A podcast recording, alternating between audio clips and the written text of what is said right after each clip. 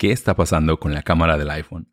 Respuesta y opinión sobre la comparación de cámaras de Marques Brownlee. Hola, soy Javier Murillo, el host de este podcast llamado High Float, donde te platico de tecnología y gadgets.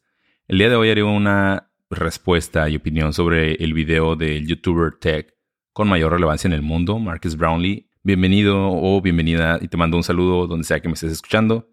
Este podcast se escucha ya en 28 países y contando, estoy muy agradecido por eso. Gracias por ser parte de esta comunidad. Este episodio es 100% libre de publicidad, mis comentarios y mis opiniones son absolutamente míos y no representan el interés de ninguna compañía. Te recuerdo que si estás escuchando este podcast en Apple Podcast, tiene disponible la función de chapters, es decir, que puedes navegar directamente a la sección del podcast que te interese.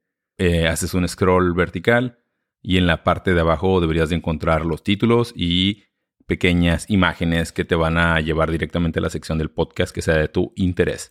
Me encuentro grabando esto desde la ciudad de Nueva York el día de hoy, viernes 6 de enero del 2023. Después de lanzar el episodio anterior de mi experiencia con el iPhone 14 Pro Max después de tres meses, que si no lo has escuchado te invito a que lo escuches, te platico cómo fue que se me rompió el teléfono después de llevar dos meses utilizándolo y mi experiencia de reemplazo. También te platico sobre iOS y mi experiencia con Stage Manager en iPad OS 16.2, salió un video de Marcus Brownlee hablando sobre qué está pasando con, el, con la cámara del iPhone. Marcus Brownlee anualmente hace una comparación de cámaras y entrega premios a los teléfonos. En la edición del 2022 que acaba de pasar, hizo un video comparando los teléfonos, comparando 16 teléfonos de gama alta, entre ellos Google Pixel, entre ellos el iPhone 14 Pro, Oppo, eh, los Samsung Galaxy y el, Samsung Galaxy Note. Incluye, pues ahora sí que toda la gama de teléfonos. El procedimiento con el cual hace esta comparación es que toman unas fotos con cada teléfono, tienen, digamos, tres aspectos de comparación, que es la fotografía con baja luz, la fotografía estándar y la fotografía en modo retrato. Esta edición del 2022 hizo algo distinto lanzaron un sitio que se llama vote.mkbhd.com y ahí tú podías emitir tu voto hacia la fotografía, ¿no? Hacia cada uno de estos tres verticales. Entonces, en el video que eh, lanzó esta semana, él, digamos que era como un seguimiento a esos videos anteriores, en estos experimentos que él denomina científicos, el iPhone no ganó. O sea, ganó el Pixel, ganaron otros teléfonos, pero el iPhone no ganó y ni siquiera estuvo cerca pues dice, ¿qué está, qué está pasando, no? Con el iPhone, porque por un lado no gana ningún lugar en esta, pues, comparación, que es una comparación a ciegas, en la cual técnicamente el usuario o la persona que está comparando las fotografías podría elegir la mejor fotografía. Podría ser esa, se supone que debería ser esa, pues, eh, la del iPhone, ¿no? En el caso de que esta fuera la mejor cámara. Pero resulta que tiene otro video en el cual le da el premio del mejor sistema de cámaras a el iPhone. El iPhone se lleva este premio y en ese video él platica pues las razones de por qué no ganó ninguno de estas pruebas. Esas fotografías que tomaron tenían un propósito en el cual había ciertas condiciones medio difíciles en las cuales o había una ventana en la cual estaba entrando mucha luz, luego un sujeto con una camiseta de color azul y luego estaba él con un suéter de tejido rojo con negro. Eh, su argumento es de que el iPhone artificialmente, la cámara del iPhone artificialmente, colocaba como unos ligeros destellos de luz con difusores en los rostros de los sujetos y sobreexponía la parte del fondo. Es decir, que el fondo se veía brillante y la cara de las personas se veía brillante, pero un poquito de más, como si de verdad tuvieran un, reflector o un difusor y esto estuviese arrojando luz directamente a la cara de los sujetos.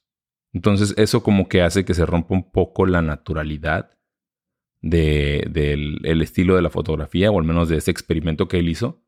Y él dice que ese es como el gran defecto, ¿no? Después salió el sitio de 9 to 5 Mac a decir que ellos estaban de acuerdo también con lo que había dicho Marques Brownlee, que Apple debería de ofrecerle al usuario una opción en la cual desactivar el Smart HDR o permitirle darle opciones al respecto. En el podcast que yo grabé te platico que pues yo estoy muy feliz con la cámara. A mí la cámara me, me ha cambiado. Vaya, yo hice un cambio de estar llevando mis cámaras mirrorless conmigo siempre a comenzar a usar más la cámara del teléfono, que en su momento fue el cambio a la, inversa, ¿no? Yo de, hacer fotografías con mi teléfono y videos con mi teléfono, comencé a hacer más fotos y videos con las cámaras mirrorless y ahora regresé otra vez al iPhone.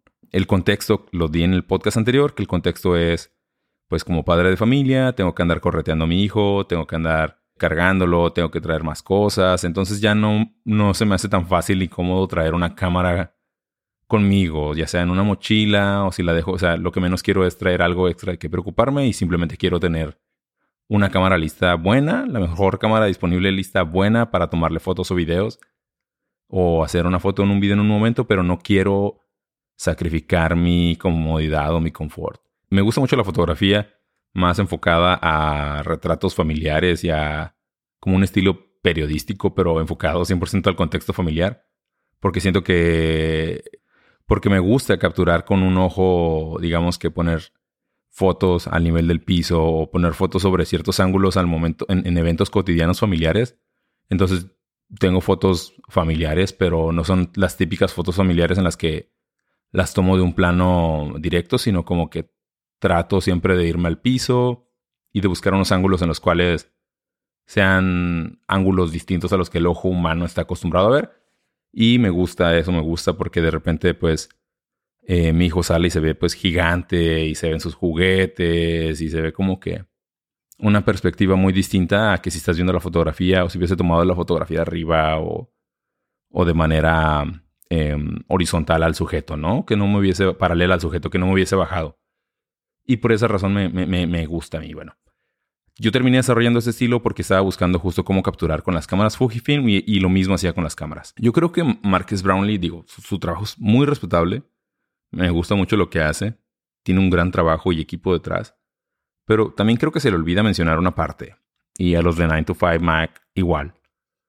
Estamos llegando a un punto en el que la fotografía computacional te entrega un producto bastante completo, bastante digerible y de otra manera también, al mismo tiempo tú no tienes disponible otras 15 cámaras o otras, otros dispositivos contigo para hacer una comparación día a día. Entonces, la mejor cámara va a ser la que tengas disponible en el momento, ¿no? Eso es como el principio. Digo que se les olvida algo a ellos que es, el, es la composición, ¿no? Es la historia detrás de la fotografía.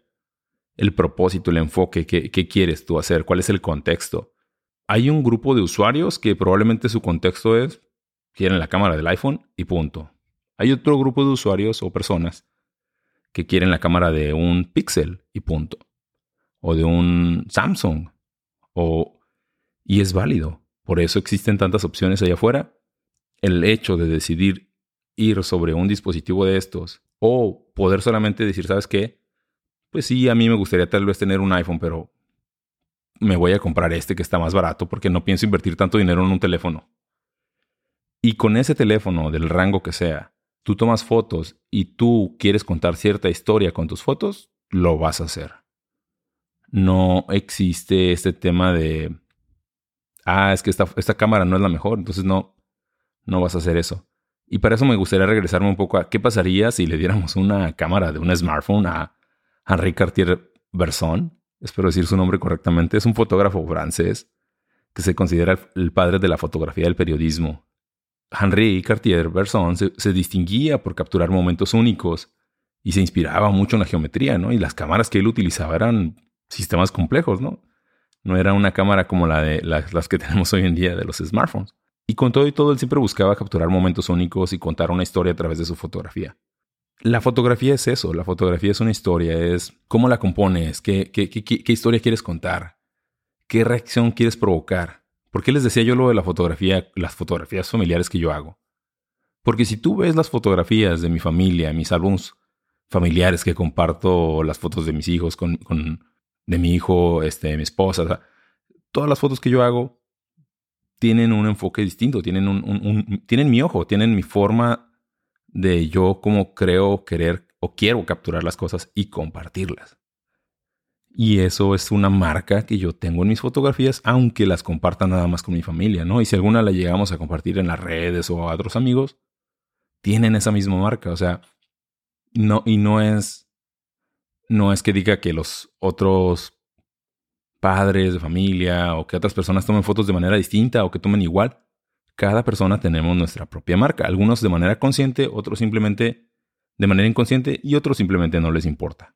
Y, todos son válidos. Vaya, no, no existe como una receta para todos. Pero en, general una fotografía es pues una historia que quieres transmitir, cuál es el contexto, qué es la idea detrás. Y sobre todo hay algo que incluso creo que Steve Jobs lo decía y muchos artistas lo dicen, good artist copy, great artist steal. ¿Por, qué? O sea, ¿cuál es el poder detrás de esta frase? ¿no? Porque creo que muchos la hemos escuchado muchas veces. Se refiere a que puede ser que un artista, vaya, los grandes artistas como Monet, Picasso, todos los artistas que, que, son reconocidos en la historia, robaron la idea de alguien, robaron el concepto de alguien, pero ellos fueron los que la pegaron. Ellos fueron los que lo lograron. ¿A qué voy con esto? Si tú quieres hacer un, una serie de fotografías o contar una historia con fotos desde tu teléfono, lo puedes hacer. Si te quieres inspirar en el trabajo de alguien más, lo puedes hacer. Y no necesitas hacer el trabajo de alguien más que tome fotos con celular. Y si recuerdan, en el podcast anterior yo les mencionaba de que yo le agrego cierto perfil de colores a las fotos del teléfono. Antes a mí me molestaba mucho el Smart HDR. Me molestaba mucho porque les digo, transmite esta forma de foto plástica desde mi perspectiva que yo no estoy buscando, que yo no quiero en mis fotos. Entonces, al yo ajustar el perfil de colores, siento que disminuyo o le pongo una receta a este Smart HDR, al agregar este perfil de colores hace que el material que yo quiero expresar se exprese de la manera en la cual yo lo, quiero hacer, en la manera en la cual yo te quiero contar la historia.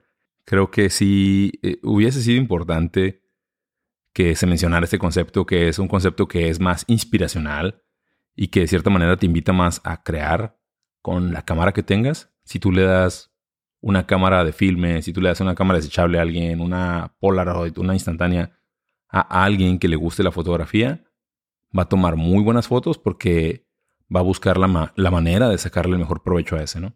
Si tú le das un iPhone, un Pixel, un Samsung, un Oppo, un Huawei, un teléfono, el que sea, a alguien que le gusta la fotografía, va a buscar la manera de sacarle el mejor provecho a las fotografías. Y pues como conclusión es eso, o sea, si tienes una cámara, si tienes un, micrófono, si tienes Em, un teléfono, o sea, sin importar el dispositivo que sea, si tú quieres crear, si tienes una computadora, o sea, el dispositivo que tú tengas, eh, la mejor herramienta que, existe para usarlo es, eres tú. Tú eres el, el que le da ese toque y esa salsa. Entonces, tú eres la parte clave del proceso creativo. Recuerdo mucho cuando yo iniciaba con mi gusto por la ingeniería de software, que todavía no sabía que iba a estudiar ingeniería de software, pero me gustaban mucho las computadoras y el internet era muy lento y yo quería instalar Linux en mi computadora. Lo que hice fue dejar mi computadora encendida y conectada todas las noches descargando imágenes de una distribución de Linux. Eran cinco discos de una distribución de Linux llamada OpenSUSE. Entonces yo la quería instalar en mi computadora, pero tenía que descargar cinco discos grabar discos compactos e instalarlo. La forma de hacerlo fue, pues, dejar mi computadora encendida cinco, cinco noches, ¿no? Todo ese tipo de cosas las hacía con, con uno de mis vecinos, con el compañero. Y, fueron grandes experiencias, ¿no? Y en ningún momento nos sentimos limitados porque ni por nuestra conexión de internet, ni por nuestras computadoras, ni nada. Simplemente queríamos seguir explorando, queríamos seguir creando y probando y this is the way. Y ya para concluir el episodio, yo siento que eventualmente Apple, Google y todas las compañías van a regresar un poco al origen de la fotografía, eh, cómo regresarte este carácter análogo, cómo regresarte este carácter de no tan computarizado. Siento que estamos como en un proceso todavía de, ir aprendiendo, como que la curva nos va a llevar de nuevo a decir, bueno, ya están todas estas herramientas con las cuales se puede hacer una fotografía, una super fotografía computacional pero también ya las puedes desactivar para si quieres como regresar otra vez a este toque analógico que agrega tanto valor.